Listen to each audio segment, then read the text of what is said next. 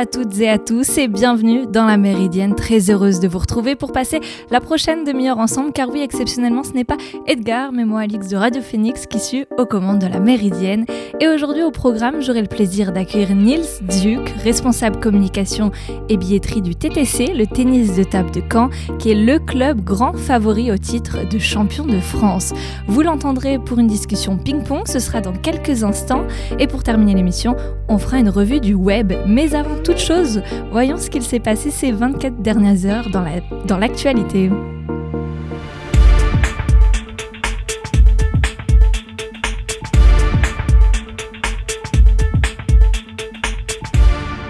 579, c'est le nombre d'exécutions qu'il y a eu dans le monde en 2021 selon Amnesty International qui dévoile aujourd'hui son rapport sur la peine de mort. L'ONG a en effet constaté une hausse de 20% du nombre d'exécutions dans le monde par rapport à 2020, principalement due aux restrictions liées à la pandémie de Covid.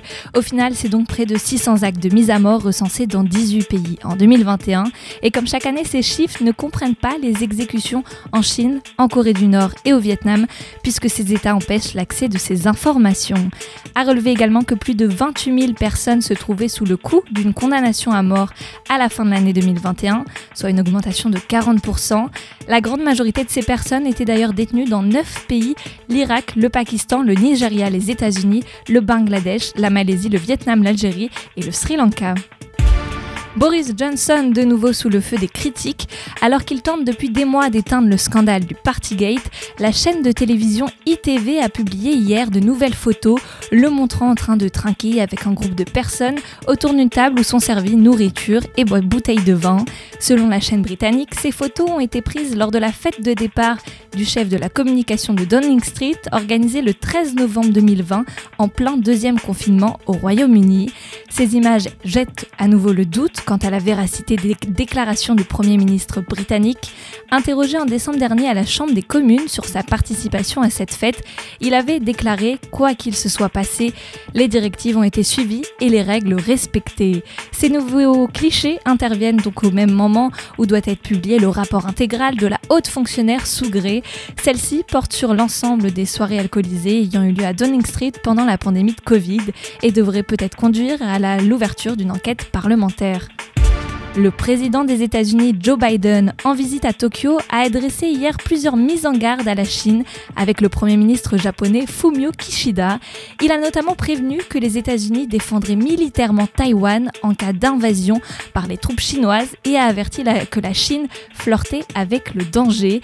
À la suite de ces déclarations, Pékin a également riposté et déclaré que les États-Unis jouaient là avec le feu. La politique d'une seule Chine appliquée par les États-Unis concernant Taïwan n'a pas changé a de son côté affirmé lundi le ministre américain de la Défense Lloyd Austin. Depuis la fin de la guerre civile chinoise en 1949, cette île autonome de 24 millions d'habitants est en effet dirigée par un régime rival de celui que gouverne la Chine continentale, la Chine qui entend réunifier le territoire insulaire à sa mère patrie. Jacques Boutier, le PDG d'Assu 2000, a été mis en examen et placé en détention provisoire samedi dernier avec cinq autres personnes dans une enquête pour traite d'êtres humains et viol sur mineurs. D'après une source proche du dossier, une jeune femme âgée de 22 ans s'est présentée aux policiers parisiens en mars dernier, expliquant que depuis 5 ans, elle était captive d'un homme riche qui l'a violée. Devenant, selon ses propos, trop âgée pour lui, cette dernière aurait été forcée de se trouver une remplaçante. Une adolescente de 14 ans a alors pris sa place dans la appartement. La plaignante est parvenue à les filmer ensemble dans un lit avant de confier la vidéo aux enquêteurs. Le PDG d'Asus 2000, âgé de 75 ans, est classé parmi les 500 premières fortunes de France et soupçonné d'avoir par la suite voulu mettre euh, sur pied une équipe pour enlever la jeune femme afin de saisir la vidéo et la forcer à quitter le pays. Pour cela, le septuagénaire aurait sollicité sa femme, deux employés de sa compagnie, une jeune femme proche de la plaignante, ainsi qu'un ancien gendarme membre du GIGN.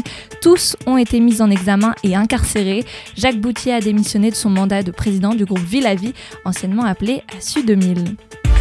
Un homme innocent doit-il démissionner Je ne crois pas. C'est ainsi que le nouveau ministre des Solidarités, de l'Autonomie et des Personnes handicapées, Damien Abad, s'est défendu hier après les accusations de viol par deux femmes dans le journal en ligne Mediapart, des faits qui se seraient produits en 2010 et 2011. Le site d'information rapporte, outre la parole des personnes concernées, qu'un signalement a été fait à la direction du parti par l'Observatoire des violences sexistes et sexuelles. L'ancien président du groupe LR à l'Assemblée nationale reste pour le moment soutenu par la majorité présidentielle. Xavier Bertrand a lui affirmé ce matin à l'antenne d'Europe 1 que seule la justice pourrait se prononcer sur les accusations qui visent Damien Abad. Le président LR de la région des Hauts-de-France affirme néanmoins que le président de la République et la première ministre ont fait ce choix en pleine connaissance de cause. Nouvelle prolongation des aides aux entreprises pour les contrats d'apprentissage, c'est Olivier Dussopt, le tout nouveau ministre du Travail, du Plein Emploi et de l'Insertion, qui l'a annoncé ce matin au micro de RTL. Cette prime, prévue dans le cadre du plan Un jeune, une solution, d'un montant de 5 000 euros pour un mineur, 8 000 pour un majeur, sera prolongée au moins jusqu'à la fin de l'année, a-t-il déclaré. Ensuite, cela dépendra de la loi de finances pour 2023. Pour rappel, ce dispositif a déjà été reconduit à plusieurs reprises. Les résultats en matière d'insertion professionnelle sont là, s'était félicité Jean Castex en septembre dernier en soulignant un record historique.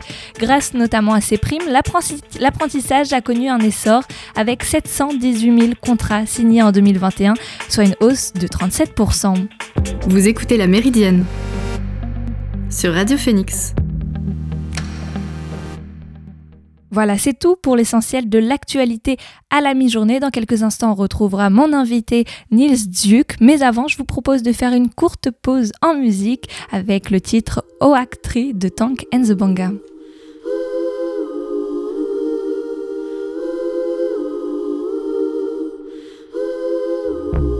You my oak tree, you my misbelief, you my collard green, you the song I sing, you the front porch, you like a green lawn. You a sweet hello from my first love.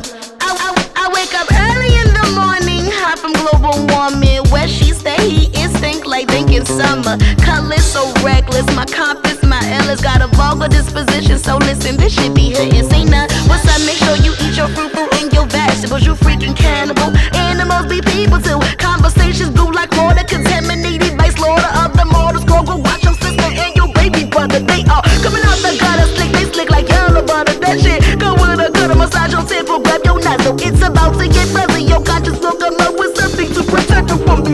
these. It's time for summer. You my oak tree, you my misbelief, you my collard green, you the song I sing, you the front porch, you like a green lawn, you a sweet hello from my first love. You my oak tree, you my misbelief, you my collard green, you the song I sing, you the front porch, you like a green lawn, you a sweet hello from my I say good morning sunshine, contemplating suicide.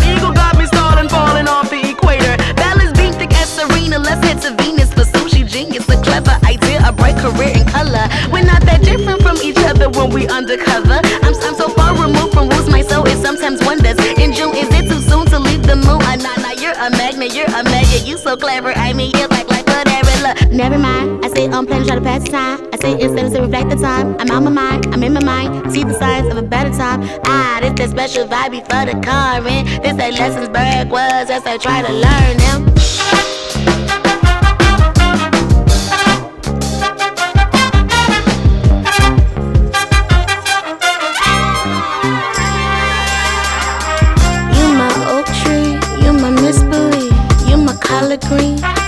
Song I sing, you the front porch, you like a green lawn, you a sweet hello from my first love. You my oak tree, you my misbelief, you my collard green, you the song I sing, you the front porch, you like a green lawn, you a sweet hello from my first love. Everybody wanna know what God tastes like. Everybody wanna know what God look like. Everybody wanna know if heaven's nice. Everybody wanna know what heaven's like. Everybody wanna know what God look like. Everybody wanna know if heaven's nice. Everybody wanna know what heaven's like. De retour sur Radio Phoenix, vous venez d'entendre le titre Oactree de Tank and the Banga. On passe maintenant à la revue du web dans la Méridienne. Je viens d'avoir une information qui mérite la une. Tiens, écoute l'article de Télérama, il est super. Bah, si je fais journaliste, c'est évidemment pour être célèbre. Pour débuter cette revue de presse, je vous emmène sur les terrains de Roland Garros où hier soir la Française Diane Paris a réussi un tour de force en sortant la tenante du titre Barbara Krejcikova. Libération lui consacre ainsi un article dans lequel le journal dresse le portrait de cette joueuse de tennis quasiment inconnue du grand public. Âgée de seulement 19 ans, la Française a fait une entrée remarquée en éliminant dès le premier tour la Tchèque numéro 2 du classement mondial qui avait remporté le tournoi parisien l'an dernier. Alors grand espoir du tennis du tennis français, Diane Paris avait de son côté déjà atteint la place de numéro 1 mondial chez les juniors, c'était à la fin de l'année 2019. Entraînée par l'espagnol Gonzalo Lopez, la jeune joueuse a entamé depuis plus d'un an une grosse préparation sur terre battue dans le but de développer son jeu de défense, un pari qui porte ses fruits selon le journal. Seule française rescapée du premier tour pour l'instant, elle sera opposée mercredi ou jeudi au deuxième tour à la colombienne Camila Osorio, 66e mondiale. Si on pourra certainement entendre depuis les gradins ici, c'est Paris, sachez que vous pouvez aussi lire cet article du même nom sur le site de Libération. Autre portrait, non pas d'un sportif, mais d'un nouveau ministre, c'est celui de Pape Ndiaye, qui est à retrouver sur France 24. Sa nomination constitue la principale surprise du nouveau gouvernement d'Elisabeth Borne, qui a été dévoilé vendredi dernier, et son arrivée à la tête du ministère de l'Éducation nationale est d'autant plus inattendue que le profil de cet universitaire apparaît en rupture avec celui de son prédécesseur Jean-Michel Blanquer. Né d'un père sénégalais et d'une mère française, ce chercheur de 56 ans est spécialiste de l'histoire sociale des États-Unis et des minorités. Il occupait depuis l'année dernière le poste de directeur du musée de l'histoire de l'immigration à Paris. Agrégé d'histoire et titulaire d'un doctorat, Pape Ndiaye le frère aîné de l'écrivaine Marie Ndiaye, prix Goncourt 2009. Il s'est fait connaître du grand public en publiant notamment en 2008 La condition noire, essai sur une minorité française. Alors sa nomination dans le nouveau gouvernement est également surprenante car il est l'un des rares ministres de gauche. En 2012, Pape Ndiaye avait en effet signé une tribune appelant à voter pour François Hollande. Et si vous souhaitez en savoir plus sur son parcours, allez consulter l'article L'historien des minorités Pape Ndiaye, la surprise à l'éducation nationale publié sur France 24. On poursuit cette revue de presse avec les révélations du New York Times de vendredi, reprises par France Info, qui mettent en lumière la tragique histoire de l'indépendance d'Haïti et la dette astronomique que le pays a dû payer à la France au 19e siècle. Dans un article mis en ligne aujourd'hui, on apprend que les paiements versés à compter de 1825 par la première république noire de l'histoire pour indemniser les anciens colons esclavagistes ont coûté au développement économique de l'île entre entre 21 et 115 milliards de dollars de pertes, tout ça sur seulement deux siècles. Cette somme, elle représente jusqu'à 8 fois le PIB du pays en 2020. En déclarant son indépendance le 1er janvier 1804, Haïti s'est donc retrouvé au banc des nations d'un monde alors dominé par les puissances esclavagistes. Les paiements exigés par la France ont autant privé l'économie haïtienne de ressources vitales qu'ils ont permis à son ancienne métropole de prospérer. Si vous souhaitez en savoir plus donc sur ce sujet, rendez-vous sur le site internet France Info.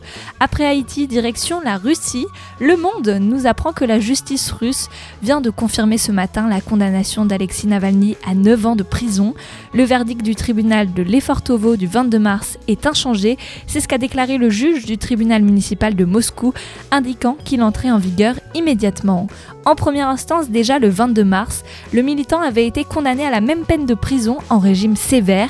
Il était accusé notamment d'avoir détourné des millions de roubles de dons versés à des organisations de lutte contre la corruption. Alors à l'issue du verdict, les avocats ont aussitôt indiqué qu'ils formaient un pourvoi contre ce jugement. Alexis Navalny comparaissait en visioconférence depuis la colonie de Pokrov à 100 km de la capitale russe où il purgeait sa première peine de prison.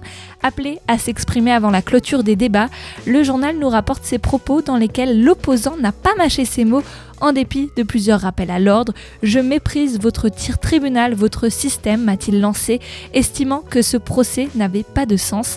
Bien sûr que je n'ai pas envie d'être en cellule, a-t-il déclaré. Je préférerais voir mes enfants grandir, mais j'appelle les gens à ne pas avoir peur. Avoir peur, c'est un crime contre notre avenir, a-t-il poursuivi. Pour rappel, Alexis Navalny avait été arrêté en janvier 2021 à son retour de Berlin, où il avait passé plusieurs mois en convalescence après un empoisonnement dont il tient le président russe Vladimir Vladimir Poutine pour responsable. Un article à lire et il est d'ores et déjà disponible sur le site du journal Le Monde. Après la justice russe, place au pétrole russe, le journal Le Figaro nous informe ce matin qu'un embargo de l'Union européenne sur le pétrole est possible d'ici quelques jours, cela selon les déclarations du ministre allemand de l'économie Robert Habeck. En effet, si les Européens ont déjà annoncé la fin des importations de charbon russe à partir d'août prochain, la question du pétrole est en ce moment même en cours de discussion. Mais pour voir le jour, les sanctions européennes doivent être décidées à l'unanimité. À l'origine, Bruxelles prévoyait, prévoyait un arrêt des importations de pétrole brut russe dans les six mois et des produits raffinés d'ici la fin 2022. Or, la Hongrie refuse pour l'instant ce sixième paquet de sanctions proposé par la présidente de la Commission, Ursula von der Leyen, cela faute de garantie sur le maintien de son approvisionnement. Le Premier ministre Viktor Orban, qui a accepté jusque-là toutes les sanctions européennes malgré sa proximité avec le régime russe de Vladimir Poutine, redoute également une hausse des prix. Budapest a donc demandé une exemption pour l'approvisionnement par cette voie. Il ne reste plus qu'à savoir quelle décision sera prise par l'Union européenne prochainement. Et si vous souhaitez en savoir plus sur les enjeux de ce potentiel embargo, lisez cet article sur le Figaro. Voilà, c'était la revue du web de la Méridienne. Je vous propose d'écouter un autre son. Tout de suite, c'est Homemaker de Sudan Archives.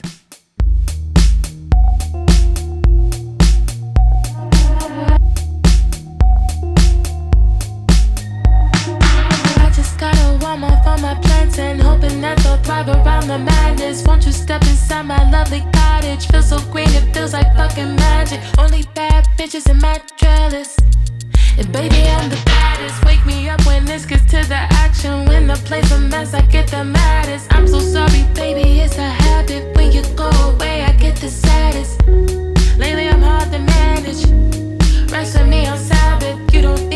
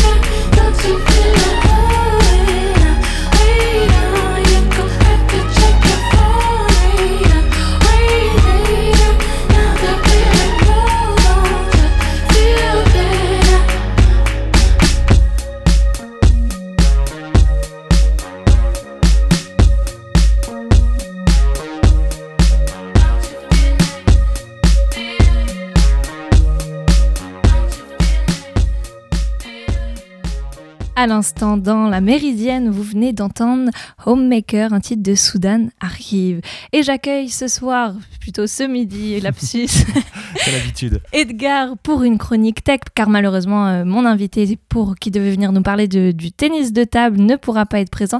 Tu voulais nous faire un petit mot donc sur les données de Sur les données personnelles, oui, tout à fait. On va parler euh, tech et vie privée. C'est ce qu'on fait habituellement dans les rubriques tech, mais d'habitude on parle de Twitter et d'Elon Musk principalement. Là, on va parler de Doctolib où on apprend que euh, les données, euh, les données médicales ne seraient pas totalement protégées. Doctolib, vous le connaissez tous, c'est une application qu'on utilise énormément depuis la, la crise du Covid, et donc on apprend grâce à un travail de radio publique qu'il a fallu juste tout simplement se connecter sur un compte Doctolib en renseignant juste son adresse mail et son mot de passe pour s'apercevoir que il y avait des détails euh, des, prochains rendez-vous, le nom et le prénom du patient, la date et l'heure du rendez-vous, euh, la spécialité du médecin, le motif de la consultation qui était visible en inspectant le code de la page. Autant dire euh, ce qu'il est possible de faire avec n'importe quel navigateur et donc ça pose effectivement des problèmes, euh, des problèmes assez énormes de, de vie privée. Pas très Euh, rassurant. Non, en effet, euh, on, on a reçu le Doctolib, les do- euh, sur, de Doctolib les données en clair de nos prochains rendez-vous. On ne les a pas reçus chiffrés, explique Benjamin Sontag, cofondateur de l'association La Quadrature du Net, qui a effectué donc le test aux côtés de la radio publique de France Inter. Et donc cela veut dire que Doctolib lui-même a ces informations en clair. Donc effectivement, ils peuvent recenser les informations euh, médicales, les données médicales qui sont, on le rappelle, tenues par le secret professionnel, le secret médical, le fameux. Et donc, euh, ces, ces données sont effectivement bien chiffrées et quand elles transitent entre euh, les serveurs de Doctolib et le navigateur, personne ne peut les intercepter de- en cours de route, c'est ce qu'indique également France Inter, mais le personnel de Doctolib qui fait pour autant la maintenance euh, du site, euh, de la plateforme, en tout cas, peut avoir effectivement accès à ces informations. C'est effectivement assez, euh, assez inquiétant euh, dit comme ça. Doctolib confirme que les données de rendez-vous ne sont pas chiffrées de bout en bout, mais explique qu'effectivement que ce système est nécessaire pour garantir l'utilité et le bon fonctionnement du service. La plateforme explique également qu'un nombre très restreint de salariés a accès aux rendez-vous médicaux dans le cadre des fonctions support. Pour autant, effectivement, ces employés ne sont ni médecins, euh, ce sont simplement des, euh, des, des codeurs, des gens qui euh, assurent la maintenance de Doctolib et effectivement, ça, peut en inquiéter plus d'un concernant leur vie privée. Merci pour ce décryptage et cette chronique tech, Edgar. Je pense euh, maintenant on va parler, euh, on va parler de nos services civiques puisque vous le savez sur Radio Phoenix, nos émissions se terminent cette semaine et les candidatures pour arriver en service civique sur notre euh, notre radio viennent d'être lancées. Pour ça, j'accueille Guillaume Costard, notre directeur d'antenne. Salut Guillaume. Salut Alix de Radio Phoenix. Alors tu voulais nous dire un petit mot sur ce lancement de oui, candidature? puisque c'est la fin de vos services civiques à tous les deux, Edgar et Alix, puisque c'est la dernière semaine de nos émissions La Méridienne et La Belle Antenne. À partir de la semaine prochaine, si tout va bien, euh, Radio Phoenix lancera ses appels à candidature. Si vous avez envie de nous rejoindre, si vous avez entre 18 et 25 ans, vous pouvez nous rejoindre en service civique pour être à la place d'Alix ou d'Edgar, mais également d'Alan, l'homme de l'ombre qui était cette année à la technique. Donc euh, voilà, c'est ouvert à, tous et toutes. Pas besoin de compétences particulières, juste l'envie de rejoindre une association. Ici, c'est Radio Phoenix, donc l'envie de faire de la radio, de participer à une équipe et, et de faire de l'information. Mais euh, voilà, c'est une mission qu'on propose. Il y aura quatre missions de proposer cette année. Une pour euh, l'émission La Méridienne, suivre l'actualité locale et quotidienne, ce que tu as fait Edgar euh, ce- cette année. Tu as reçu pas mal d'associations. Oui, pas mal, pas mal d'associations, des, des hommes politiques, effectivement, des, des chercheurs, etc. C'est, c'est effectivement le, le- le grand principe de Radio Phoenix, c'est qu'on a une grande liberté d'antenne et ça, c'est assez euh, Très c'est appréciable. appréciable. Faire du direct, aller en reportage, aller sur, euh, sur les lieux également des manifestations. Donc ça, c'est pour tout ce qui est info local. On aura également ton émission habituelle, normalement La Belle Antenne, Alix, euh, Mm. qui est une mission pour suivre l'actualité culturelle, locale mais pas que, les sorties musicales, les événements ciné, théâtre, expositions. Ce soir, on te retrouvera à 18h d'ailleurs, Edgar, puisqu'on échange les rôles et que tu auras pour la première fois et la dernière fois de ta carrière euh, La Belle Quel Antenne. honneur, quel honneur. On aura une autre mission qui était celle euh, animée par Imran, celle à la fois de l'info étudiante avec euh, notre émission Fact News qu'on retrouve le jeudi midi, mais également la vulgarisation scientifique avec C'est pas faux qu'on a pu entendre juste avant cette émission. Donc ça c'est la troisième mission. Et comme je le disais, une émission plus sur un volet technique. Si vous êtes passionné par le son, vous aimez faire du montage, envie de découvrir euh, c'est voilà comment on peut utiliser les logiciels de montage, comment on réalise une émission en direct, c'est possible également avec cette quatrième mission. Donc les candidatures seront disponibles sur phoenix.fm dès la semaine prochaine. Il y aura un petit mois avec des entretiens euh, dans, un mois pour pouvoir intégrer l'équipe de Radio Phoenix. Si je puis me permettre, Guillaume, c'est quoi les, qualités requises pour euh, justement candidater en service civique et que vous attendez d'une équipe comme la nôtre? De, de, service civique euh, au sein de Radio Phoenix. En gros, pourquoi on a été choisi Ouais, c'est ça. Je veux, je veux, avoir les infos. on va faire votre bilan à ce moment-là à l'antenne. Non, l'idée, comme je le disais, c'est pas des compétences qu'on recherche. On va pas vous demander de connaître des logiciels, de connaître un savoir-faire. C'est pas le but d'un service civique. L'idée euh, d'un service civique, c'est de s'impliquer dans une association, de pouvoir, c'est un, bé un, bénévolat plus plus en fait, de pouvoir être à, à temps plein presque dans une association. Donc, on ne demande pas de compétences. En revanche, on demande de l'aisance, un bon relationnel pas être timide, évidemment, on est là pour faire de la radio, donc il faut laisser sa timidité de côté, avoir une bonne élocution pour ceux qui feront de la radio, euh, mais voilà, c'est surtout euh, l'aisance relationnelle, être quelqu'un de facile, entre guillemets, à vivre, vouloir apprendre, c'est important, arriver avec trop de certitude, parce qu'on est aussi dans un fonctionnement associatif où, euh, où c'est différent, par exemple, d'un média avec une rédaction, c'est différent, donc euh, ceux qui auraient une expérience dans d'autres médias doivent aussi s'adapter à ce qu'est une petite radio locale, pardon, donc, euh, donc voilà, c'est surtout l'humain avant tout, être à l'aise, venir avoir envie de découvrir Radio Phoenix et de vouloir participer à cette belle aventure sur, sur notre antenne. Parce que j'allais ajouter aussi, c'est une petite équipe au sein de Radio Phoenix, même si on a beaucoup de bénévoles. Et c'est ça qui aussi qui est agréable dans cette... Ouais, dans, le cadre de, dans le cadre de vie, le cadre de travail, effectivement. C'est vrai, on fait de l'autopromo, c'est génial. Et ben, je propose de finir ainsi l'émission La Méridienne. Merci à Alan Henrigy qui a assuré la technique de cette émission. Retrouvez la belle antenne ce soir à 18h, présentée pour la première, unique fois et dernière fois par l'incontournable Edgar et bien sûr La Méridienne est de retour demain à 13h pour la dernière de l'émission. En attendant, de la, la saison plutôt. Oui. En attendant, prenez soin de vous. Bonne journée à tous et salut. Merci Alix.